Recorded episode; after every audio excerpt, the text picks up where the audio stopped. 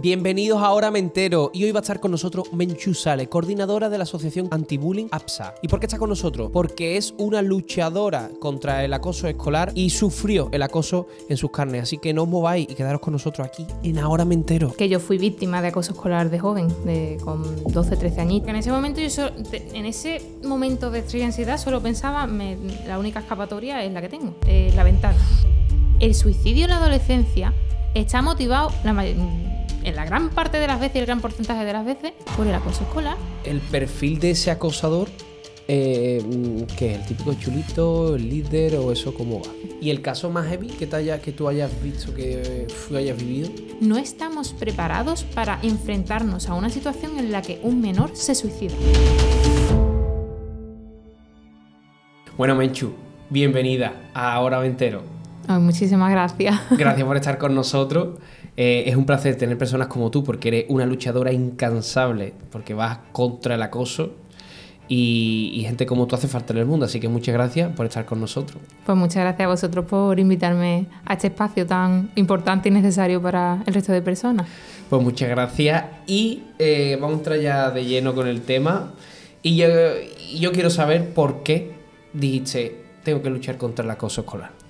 Bueno, en primer lugar, porque mm, yo soy maestra. Ujú. Ese es el grado que yo me saqué mm, de joven.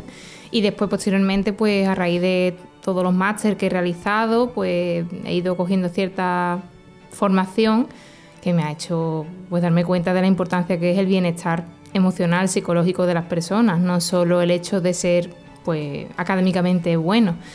Y por otro lado, pues la segunda cuestión, eh, que yo fui víctima de acoso escolar de joven, de, con 12, 13 añitos. Entonces, pues la verdad es algo que cuando te toca y, y lo has vivido experiencialmente en tu vida, pues es algo que te, te marca y que creo que no hay que mirar hacia otro lado, que hay que enfrentarse.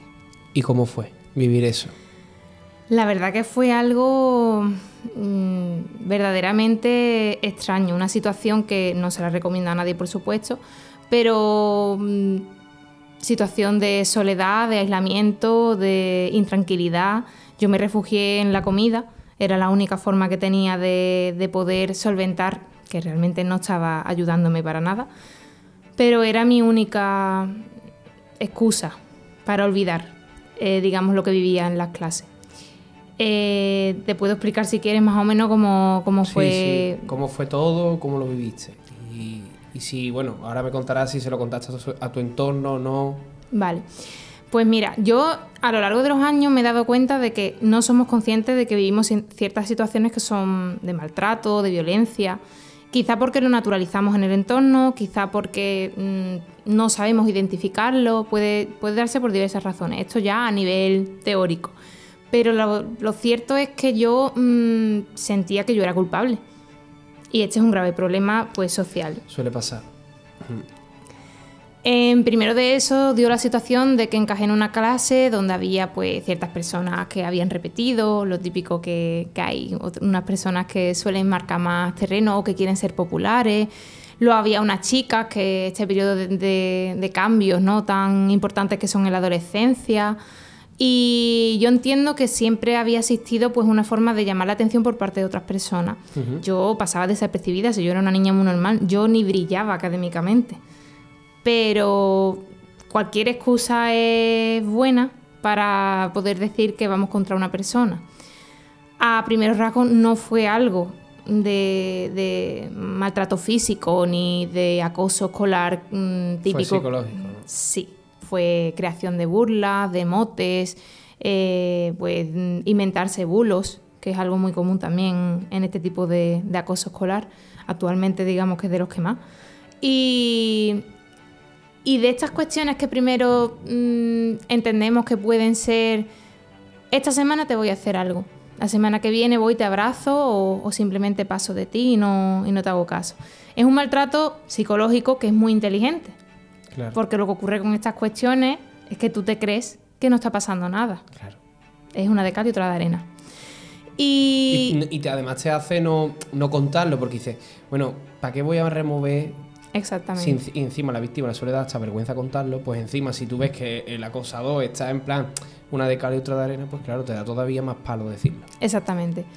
De hecho, es que, vale, yo, yo puede que no fuera una niña brillante o demás, pero yo me llevaba bien con la gente, respetaba mucho a las personas, eh, no me metía nunca en problemas. Era una niña buena, de estas personas que dices tú. mm, De hecho, los profesores me veían y, y además mi hermana había estado también en ese centro años atrás. Entonces, ¿A una presa fácil te veían o qué? yo creo que sí, verdaderamente creo que sí. También porque soy consciente de que en ese momento mis habilidades sociales o mi capacidad de ser más, tener madurez, pues no estaba al 100% obviamente. Una niña de 13 años no es capaz de enfrentarse a un mundo ni de decir no, ni de...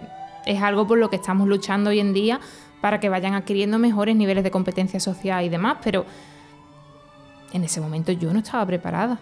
Y ya de esta experiencia de acoso, de burlas, de humillaciones y demás, fue uno de los últimos días de clase en junio, que en una esquina de la clase donde había una ventana, sin barrotes y sin nada, en una segunda planta, me hicieron un ángulo de 90 grados eh, entre 25 personas que había en la clase.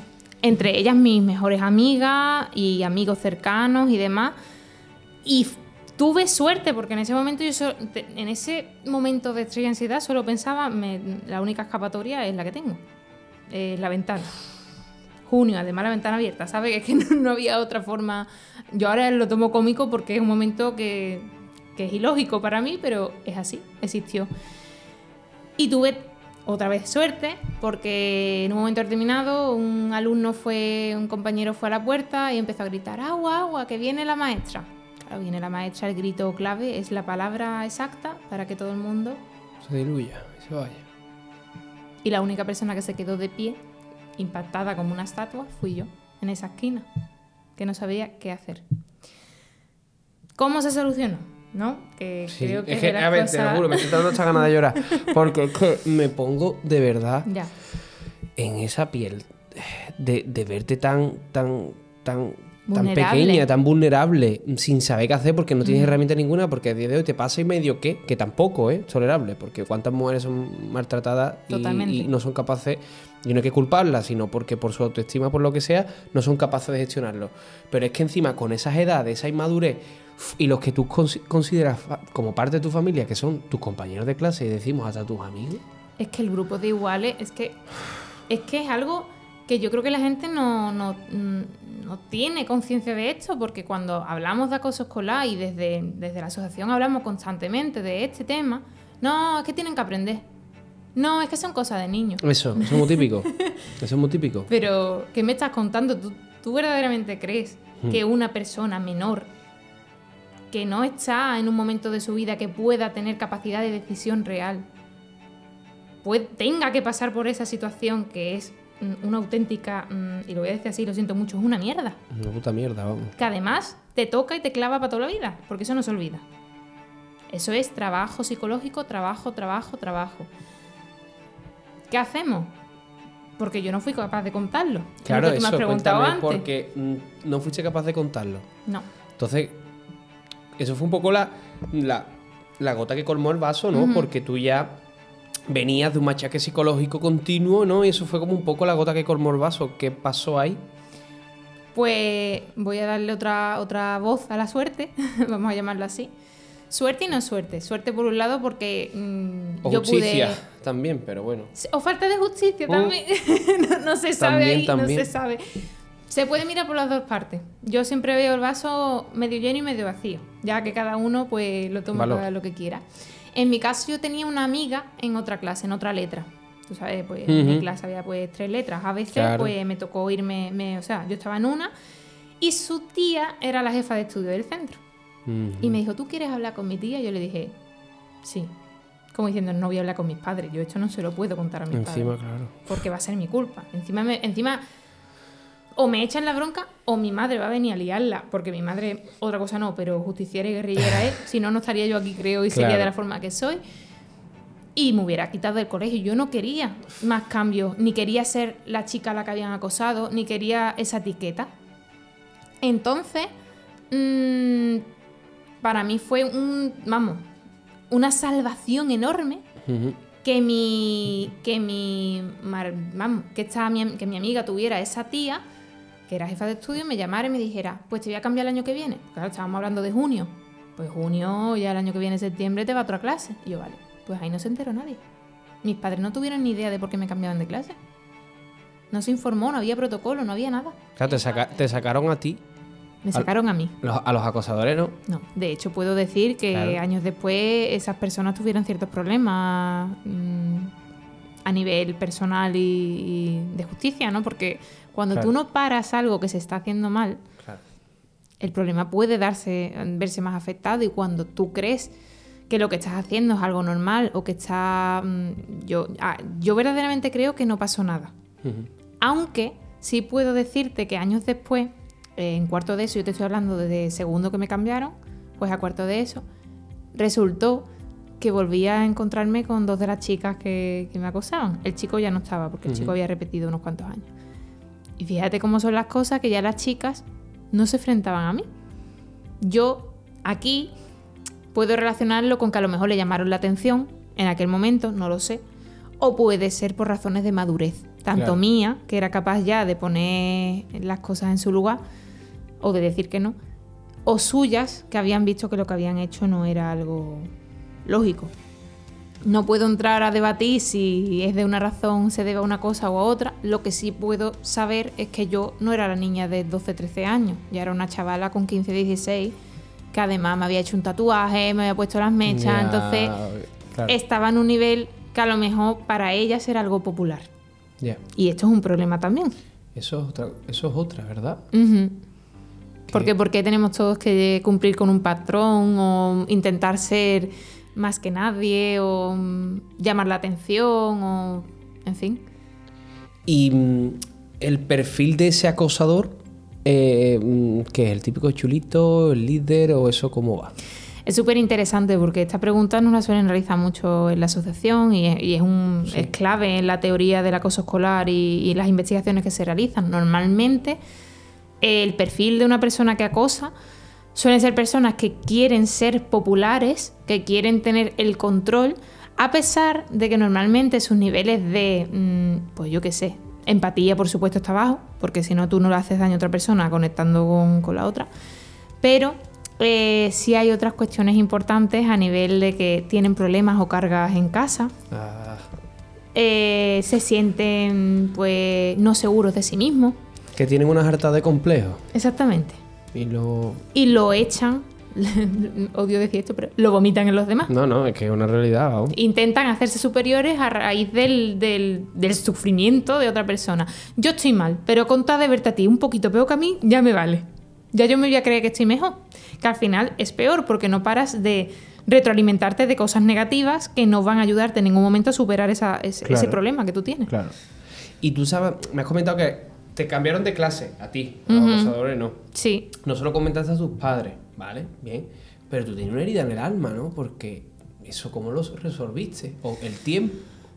¿O qué? Buah, es que yo a día de hoy, que me he enfrentado a muchísimos talleres con mis compañeros, mis compañeras de APSA, mm, que me he enfrentado a situaciones de, de infancia, mm, de justicia. Yo soy maestra en tercero de primaria y, y he estado siempre intentando que todos estuvieran mm, emocionalmente estables, que supieran gestionar sus emociones y demás. Y yo no entiendo, de verdad lo digo, cómo yo fui capaz de pasarlo. Yo, yo soy, soy sincera que mi experiencia de acoso escolar fue muy cortita y que tuve mucha suerte en que de un año me cambiaran a otra clase y no volviera a ocurrir, pero también soy consciente de que siempre eso me ha perseguido a la hora de tener unas relaciones estables con otras personas. Claro, tu autoestima estaba mermada, ¿no? Mi autoestima, la confianza con las demás personas, con mis amigas, eh, cuando empecé a tener pareja, mm, Claro. también porque, mm, jolín, no, son, no son situaciones que te hayan beneficiado en algún sentido.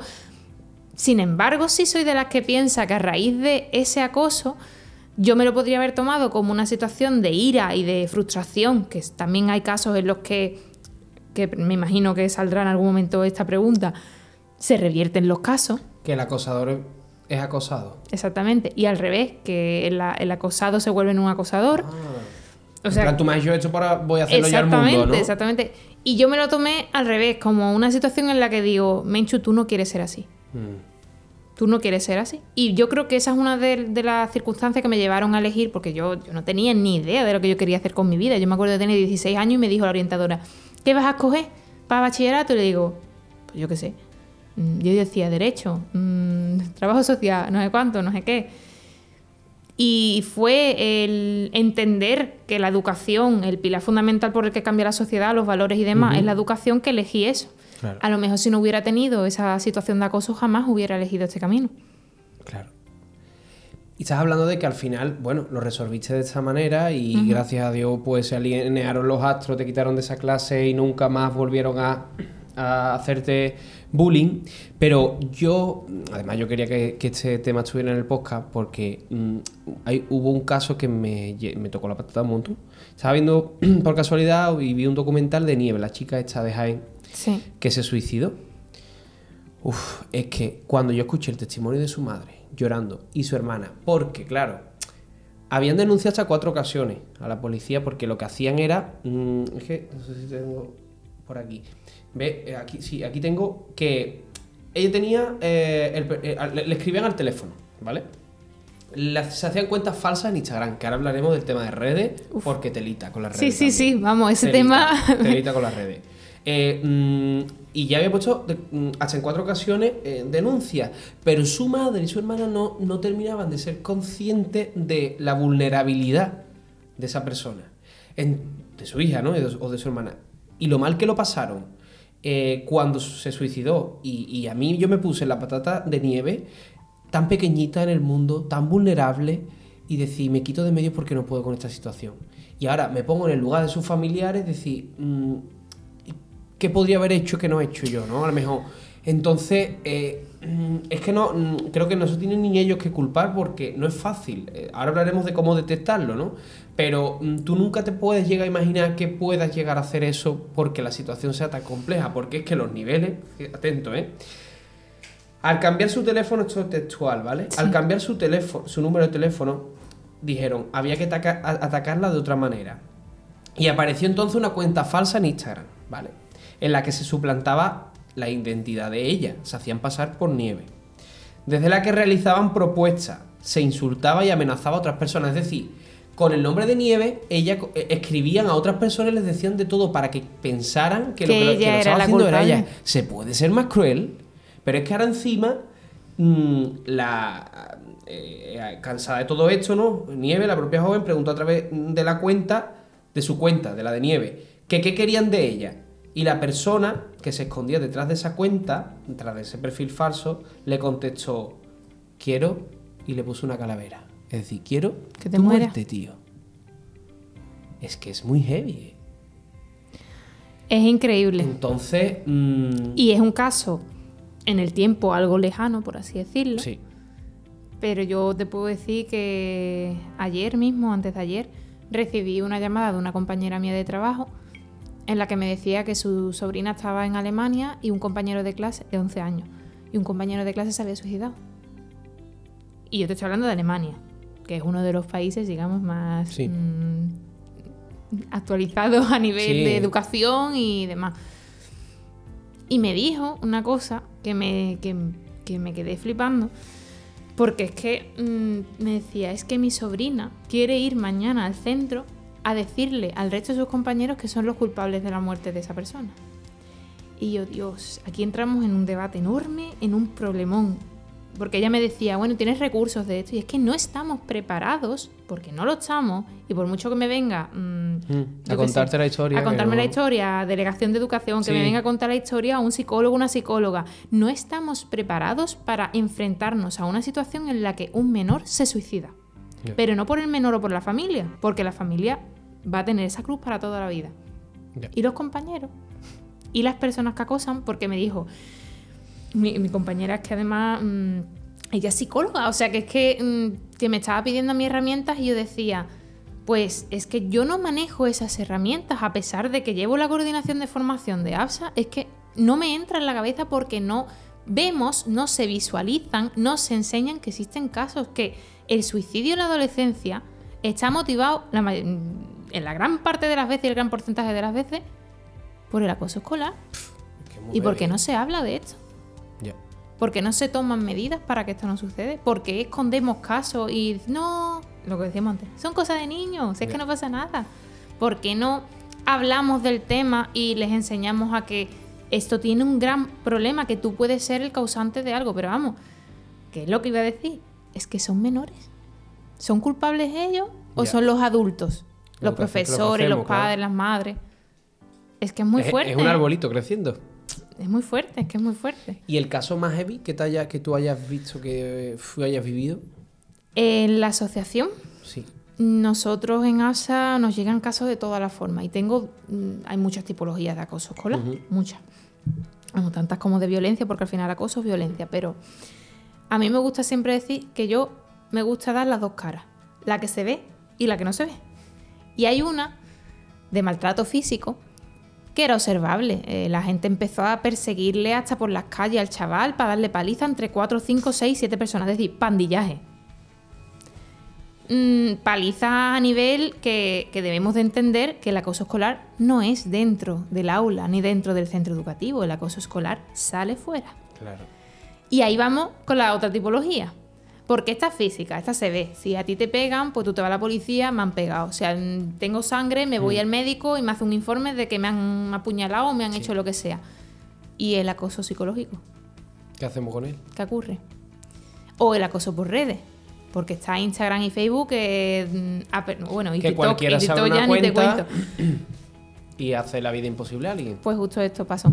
En uno de los casos que a mí más me llama la atención particularmente, porque era una chica que además tenía pues una, una serie de problemas y bueno, y por protección de datos pues no pienso decir Sí, mucho, no, pero es obvio que, que tal. Pero entre dos chicos se crearon una cuenta y empezaron a hablarle, insinuándole que se metía droga, que, que también diciéndole que se iba, que le iban a meter un paquete de droga por el ano. Tú te puedes imaginar todas las, hasta el punto de, vis- de- de- de llegar a decirles que, que iba a matar a la madre y al novio. Bloquea, porque es lo lógico. Ya con 16, 17, 18 años yo lo que hago es bloquear. Claro. Yo ya no empiezo a, a meterme en el Sí, rollo embolado ya, Claro. le bloquea y vuelven a crearse otra cuenta para hacer lo mismo. Bueno, pues ahora resulta que esto es algo que, que debe de conocer, sobre todo la gente, bueno, de cualquier lado de España, pero en especial en San Lucas, que sepan que existe una unidad de familias y menores, la Policía Nacional, que es maravillosa. Además, con nosotros están mm, a fuego, lo voy a decir así, a tope. Brutal. Eh, son maravillosos y maravillosas porque mm, ponen toda su labor y toda su... Y los to- medios que tienen, Sí, que para parar esto. Y cualquier caso que, que sale en temas de redes sociales y demás, ahí están ellos y ellas para ayudarnos. Y es increíble porque en nada y menos supieron identificar de dónde venían esas cuentas y al día siguiente estaban en el centro educativo cogiendo a los dos chicos. Es decir, que se puede parar. Se puede parar, lo que pasa es que hay que dedicarle financiación, medios y ganas, sobre todo, en cambiarlo. Y buenos profesionales. Claro, formación. Recursos educación. humanos es que tiene que eso tiene que ser lo principal. El tener ganas de, de, de ayuda. Vale, y sobre el que nos esté escuchando ahora mismo o viendo eh, y diga, bueno, eh, yo tengo un hijo, un familiar o lo que sea, ¿yo cómo puedo detectar o cómo me puedo dar cuenta que o mi hijo es acosador o mi hijo o mi hija está siendo acosado? Wow. Cambios de actitud. Cambio de actitud. Primero, mm, a mí me pasaba, ¿eh? Yo llegaba a mi casa y lo primero que hacía era gritarle a mi madre, a mi padre o al primero que se pusiera por delante. Claro. Una persona que suele ser... Sorta tu ira ahí en tu espacio de confort Sí, porque, claro, no eres capaz de hacerlo. Exacto. Luego, evitar preguntas, mm, querer estar solo, el, el hecho de que, bueno, ya se lo decimos también a los profesionales, ¿no? Los niños y las niñas y los adolescentes no están solos en el patio porque quieran, porque les gusta estar solo. La soledad. La soledad y el aislamiento no es algo que haga la persona porque quiere. Podemos tener en un momento puntual la necesidad de estar solos para relajarnos, porque también es necesario, necesario. y hay que aprender a estar solo. Pero que todos los días en el patio una persona esté sola y nadie quiera elegirle, por ejemplo, para educación física Uf, o para hacer los trabajos, o que le tiren siempre bolitas, o que no sé cuánto. No nos damos cuenta de esas cosas. Sí. Y en casa, pues puede darse mil millones de cosas más. Por ejemplo, el mero hecho de que baje las calificaciones en asignaturas o empieza a suspender. Puede ser otro de, la, de digamos, los indicadores de riesgo. Y, y se podrían ocurrir más cosas. Eh, bueno, eh, las cuentas de Instagram también nos Eso, demuestran muchas cosas. Al tema de redes. Porque el tema de las redes, mm, ¿qué se puede hacer? ¿Qué se tienen que implicar más las plataformas? ¿Qué es lo que hay que hacer ahí? Porque ahí hay un tema de, de hater y de. Y de buah, Es horrible. que se le hace ¿eh? la vida imposible a un montón de gente. Yo verdaderamente no creo que falte normativa especializada en esto, que, que sí es cierto que cada vez las tecnologías avanzan más y las leyes como que se quedan un poco anticuadas, pero al mismo tiempo creo que no estamos preparados, y me incluyo yo, yo soy, tengo 28 años, me incluyo, no estamos preparados para enfrentarnos a las redes sociales, porque desconocemos cómo se usan adecuadamente. Y una persona con 12, 13 años lo mismo no está sabiendo controlar o gestionar esa, eh, pues esas redes sociales. Comparte imágenes que a lo mejor no debe compartir, los memes. Ese es uno de los motivos de acoso ahora que está, wow, de moda. Que sí, ¿no? Sí, y ya el, el copiar estos challenges y tonterías que hacen el resto de personas por el mundo para putear o joder al resto de personas, ya eso ni te cuento, vamos. Es verdad. Brutal, Lo que se manda por el WhatsApp, vamos. sí. Y TikTok, TikTok está haciendo también mucho daño. ¿Y por qué TikTok? Porque TikTok creo que tiene aún menos capacidad de control de las cosas que se publican. Sin embargo, Facebook creo que es de los primeros e Instagram está ahí un poco en la mitad. Pero TikTok, Vía libre. vía libre, vía libre, vía libre. Y ahora, bueno, una de las cuestiones que creo que me gustaría resaltar Sí. es el acoso sexual. Ajá. Ahora, bueno, y la trata. La trata que parece una tontería, pero cada vez, eh, por ejemplo, yo trabajo en Algeciras y por el campo de Gibraltar y todo el tema de la costa, pues sabemos que se mueve mucho la trata. Y, y en nuestro centro educativo siempre vienen pues a dar charlas sobre este tipo de temas de, de diferentes asociaciones. Y es increíble cómo muchas chicas se dan cuenta de que han intentado ser víctimas de trata a través del dinero que le dan o los likes estos que, que mandan dineros y regalitos Ah, por sí. TikTok. Ah, claro, Increíble. Los, los regalitos de TikTok, las monedas creo que es. Pues ahí hay intento de acoso sexual o de trata. Porque tú eres un producto, Claro. tú eres un- la cosificación. Y el acoso sexual cada vez está dándose más y en menores pues ya ni te cuento. Entonces los padres qué tienen que hacer? No permitir que se abran las redes solo con tan pocos años, ¿no? Yo creo que debería de existir un control, por lo menos hasta que veamos que nuestro hijo o nuestra hija es madura como para usar mm, esta- esta- estos recursos ¿no? tecnológicos, pero existen aplicaciones que, por ejemplo, te miden el tiempo o que sabes, a lo mejor yo sé que tienen que tener ese momento de privacidad para compartir, mm, yo qué sé, tienen hasta diarios en WhatsApp donde se hablan a ellos mismos, que, que no se trata de, de estar siempre incidiendo, incidi- oh, inciden- incidiendo, Incidiendo. Soy fatal, ¿eh? Incidiendo. Incidiendo. Pero vamos, antes yo estaba también con una palabra que no vea, vamos. en su vida personal. Pero oye, mm, déjame saber dónde tienes cuentas, por qué tienes las cuentas y qué haces con las cuentas. Claro. O también hacer algo muy interesante que es capar. Mm, Ya otro tema sería hablar de lo de la pornografía, por lo cual también quieren agredir sexualmente al resto, que acceden a la pornografía cada vez más antes. claro, los niños he visto que cada hasta el otro día vi eh, que los informativos creo que estaba la media en 8 o 9 años Sí. el tema de la pornografía. Y a través de la pornografía existe pues mucha violencia. Y, y a mí me gusta siempre hablar de perspectiva de género, porque a mis alumnos los tengo Sí. hartos y hartas de, de todo lo que conlleva esto por el mundo social, pero mm, que no se crean que la violencia es solo ejercida hacia las mujeres, porque los hombres también son eh, mm, pues agentes principales de recibir violencia por no cumplir con el patrón normativo por ser un hombre hetero o Claro. homosexual, por mm, tener diferentes formas de expresar tu género, por mm, mil millones de cuestiones, o por el mero hecho de tener respeto hacia las personas y no comportarte. Como un machirulo. Ahí está. Claro, que algunos se creen que eso es Sí. que tú eres más guay por eso. Exactamente. Claro. Y van copi- copiando al resto, que eso Total. está muy guay, mucha personalidad veo yo ahí. Sí, sí, sí, sí, pero, pero es verdad, es verdad eso que comenta. Mm. Es que se puede analizar, de, de hecho, siempre decimos, a mí me encanta decirle en los talleres, que, que el acoso escolar es machismo. Ya. El acoso escolar tiene una base machista, porque incluso cuando se da el acoso entre chicas, Ujú. Que suele tender más a ser eh, a nivel verbal o psicológico y el de los chicos suele ser más físico, existe ahí el machismo. Porque tú estás intentando ser mejor que la otra persona para agradar al siguiente nivel que son los hombres. Y cuando agrada a los hombres, los hombres se agradan entre ellos. Es verdad. La pirámide. No- hostia, pues yo no había en eso. Brutal, brutal. Eh, eh, la verdad que es que eso me lo dijo una chica que se llama Ana Magallanes, que se dedica al mundo del feminismo. Brutal. Es que, el- el- vamos, bajo mi punto de vista, es un razonamiento bastante. Claro, porque al final ya nos vamos a las raíces de toda la, la sociedad que tenemos, de que hay como muchas cosas que tenemos que tratar de raíz que no se tratan. Entonces ya pues va degenerando en... Es que se abre un, un espectro tan grande de, de situaciones, de variables, de. ¡Buah! Brutal. Es que este tema a mí además que me encanta, porque claro, me dedico a esto, si no, no, me- no estaría aquí, ¿no? Total. Y hablabas antes de la UFAM, ¿no? Sí. Entonces la UFAM es muy importante eh, porque os apoya a vosotros y bueno, y va en contra de- del acoso. Pero ¿es fácil detectar una IP de un ordenador?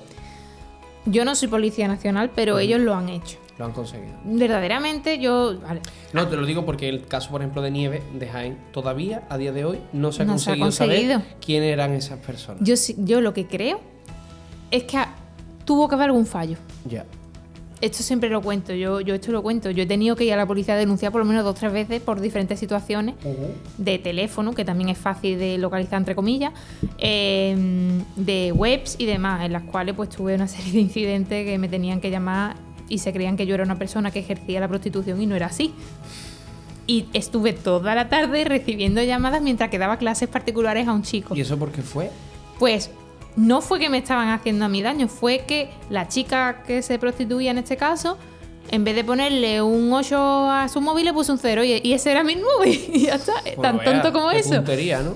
Que Y me encima- fui llorando a la policía. Eso iba a decir, porque tú encima con tus antecedentes de Exacto. acoso podrías estar pensando que otra vez están yendo contra ti, ¿no? De hecho, yo tenía 19, 20 años. Vamos, que acababa de pasar hace unos años nada más. Exacto. Y yo, esto no puede estar pasando. Y lo primero que me dice la policía, ¿tú tienes algún amigo que te esté cachondando de ti? Y le digo, hola, ¿tú crees verdaderamente que yo tendría un amigo así?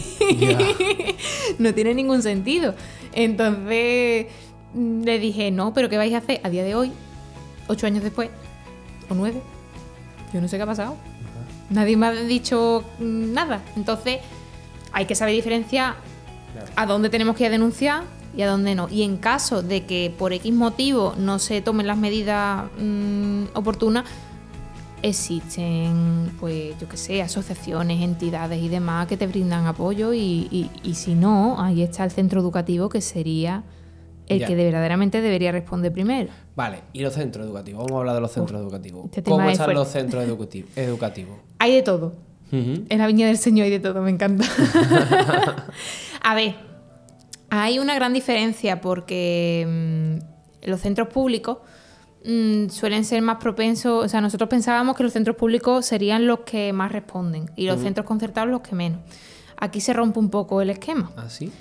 Es que realmente, si nos damos cuenta, los centros concertados son empresas que necesitan que vengan alumnos, que en este caso pues, serían las personas usuarias o en fin.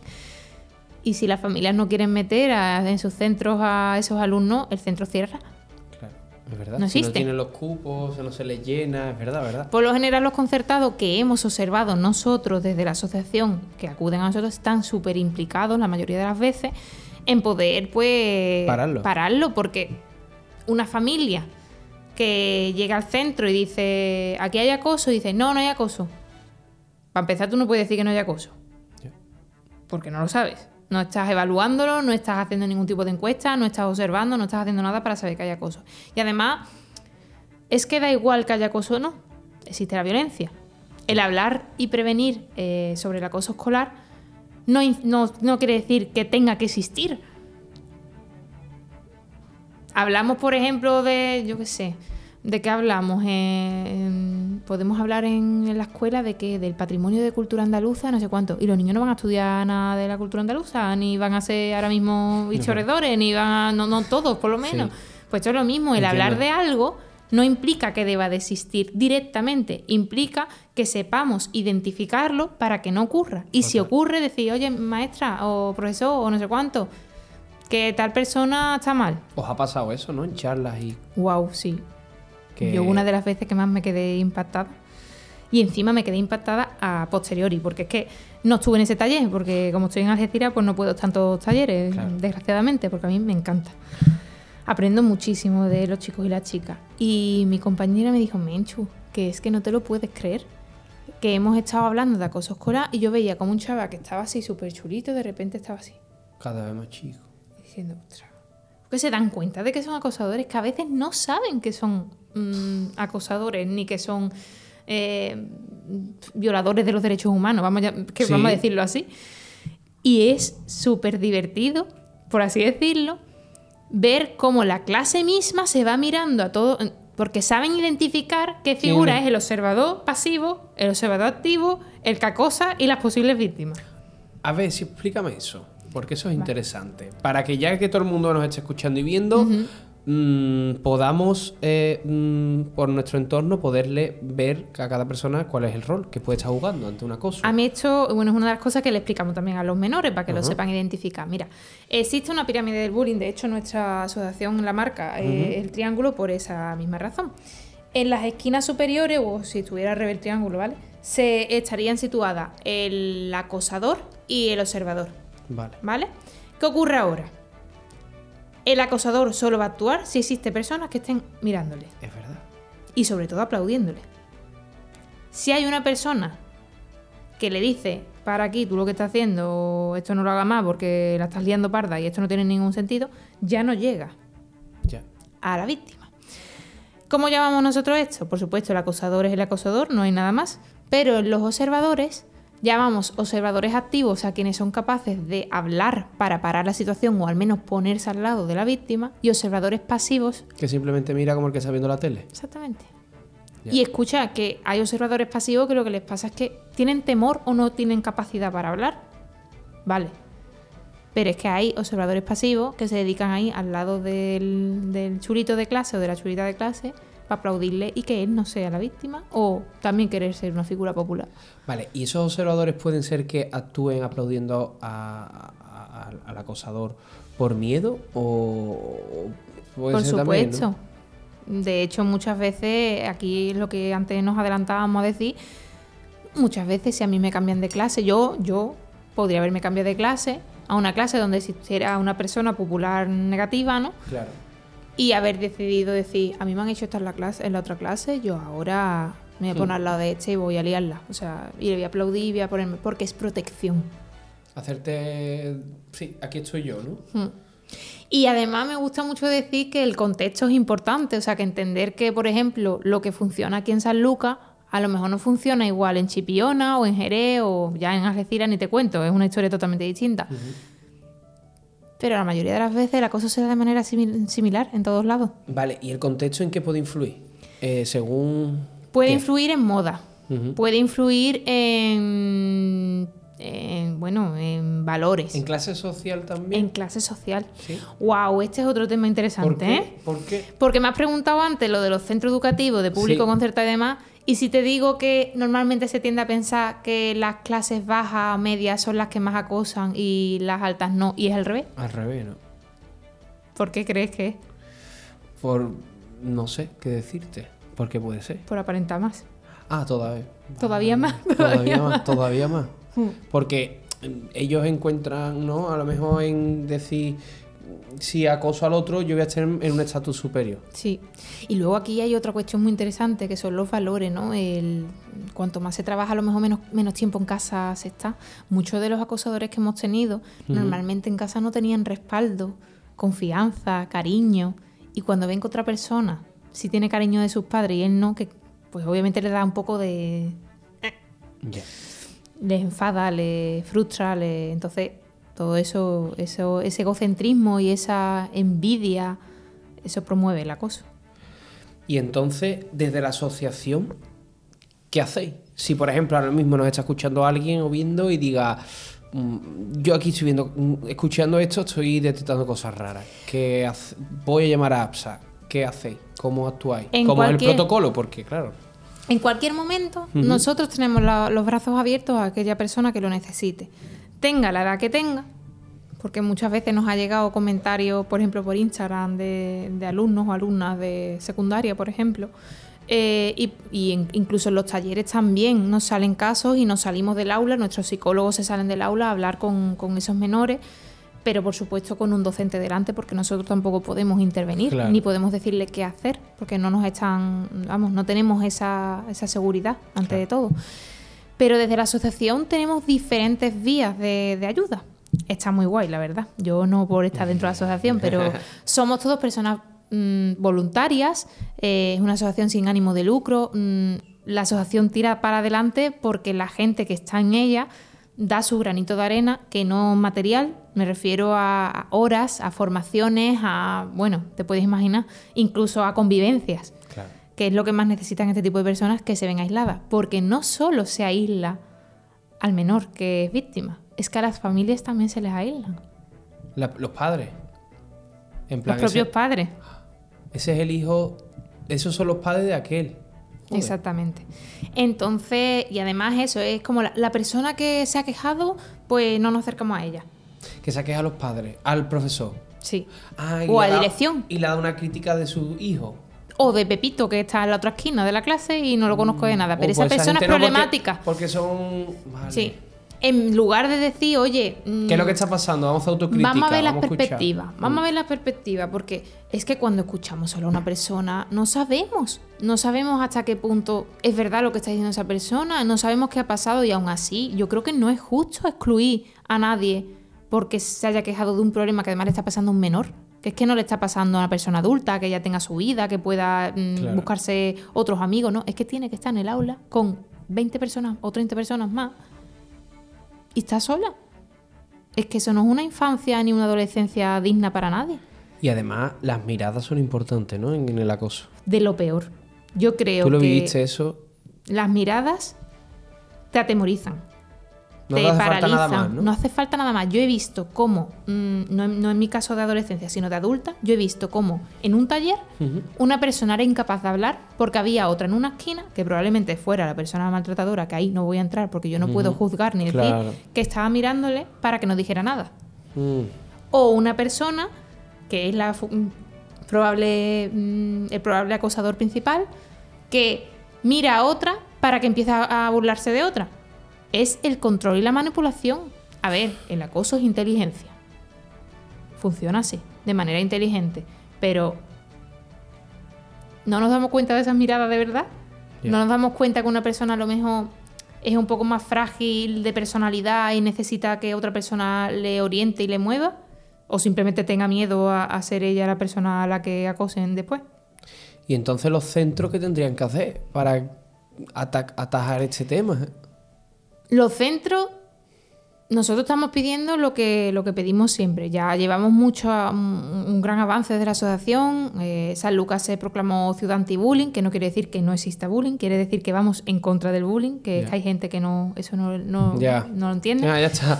Eh, mm, hemos nombrado esta ciudad. No hay bullying, ya se está. acabó. Al revés, estamos diciendo que queremos ir en contra del bullying. Pero alguna- algunos tampoco les dan para más. No le dan para más, pero yo, lo, yo puedo entenderlo. Pero si yo te estoy diciendo que es anti-bullying, lo que, lo que quiero que, que ha- hagamos desde aquí de San Lucas, porque es donde mayoritariamente trabajamos, es que ser un maltratador o una maltratadora no es chulo ni es guay.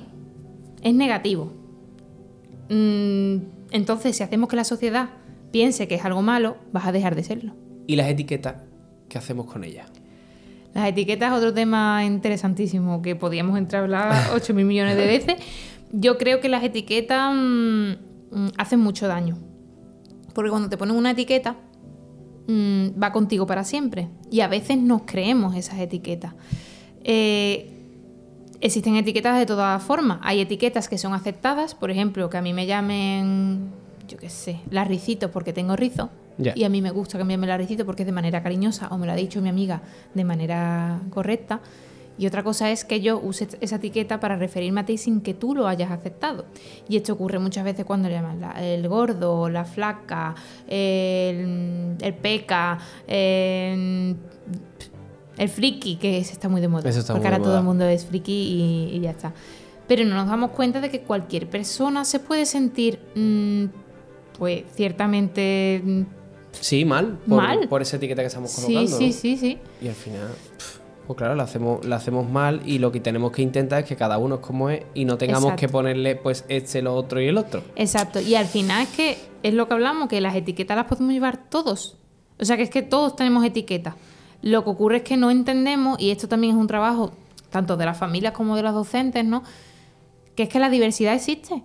Que la diversidad no es. mm, se le da mal matemática es una persona o, o es X, o es una persona con discapacidad, o es una persona eh, en riesgo de exclusión social o es no sé cuánto, ¿no? Es que yo, sin tener ninguna de esas etiquetas, puedo tener otra distinta o me la pueden hacer creer que tengo. Que también es, es que ahí es donde más incide la repercusión del acoso escolar.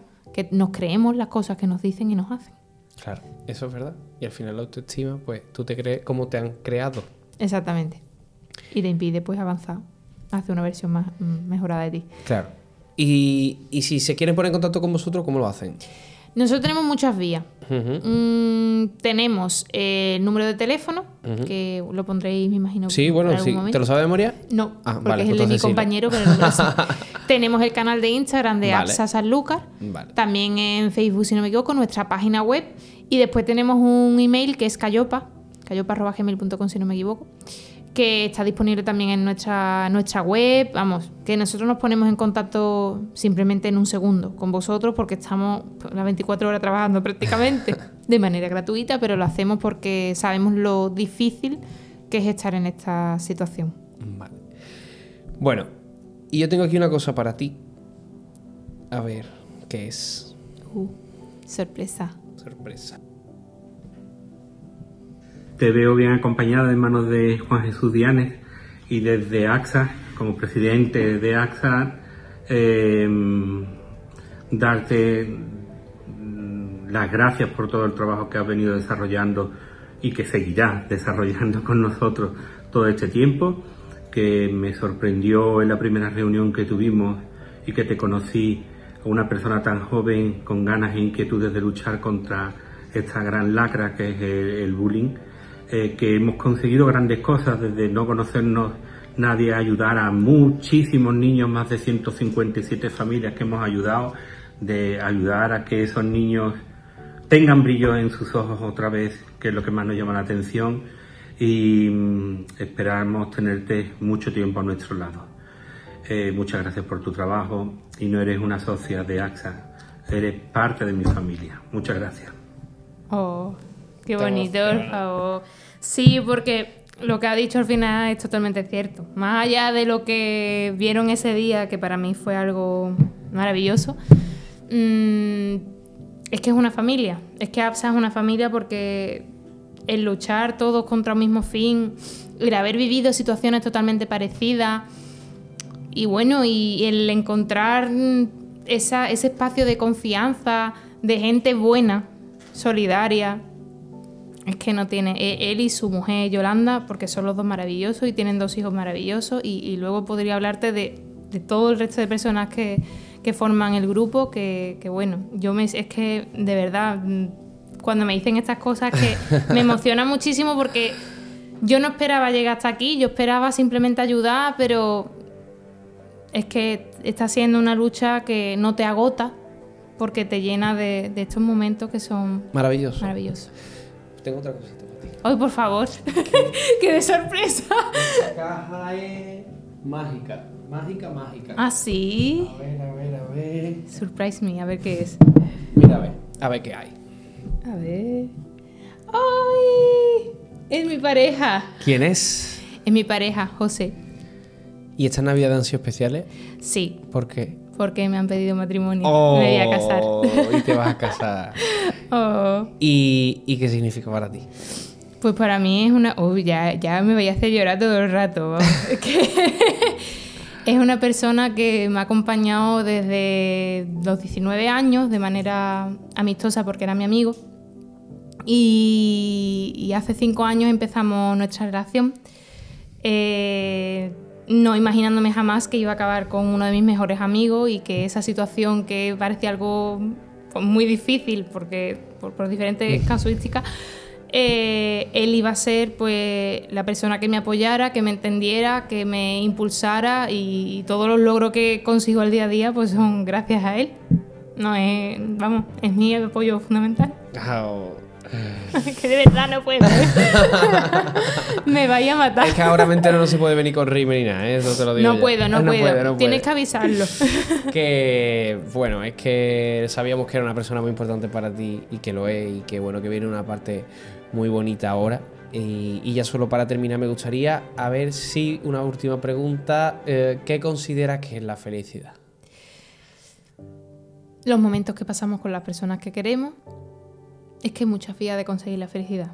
Yo creo que consiste en llenarte de personas y de momentos, porque el tiempo pasa, se va.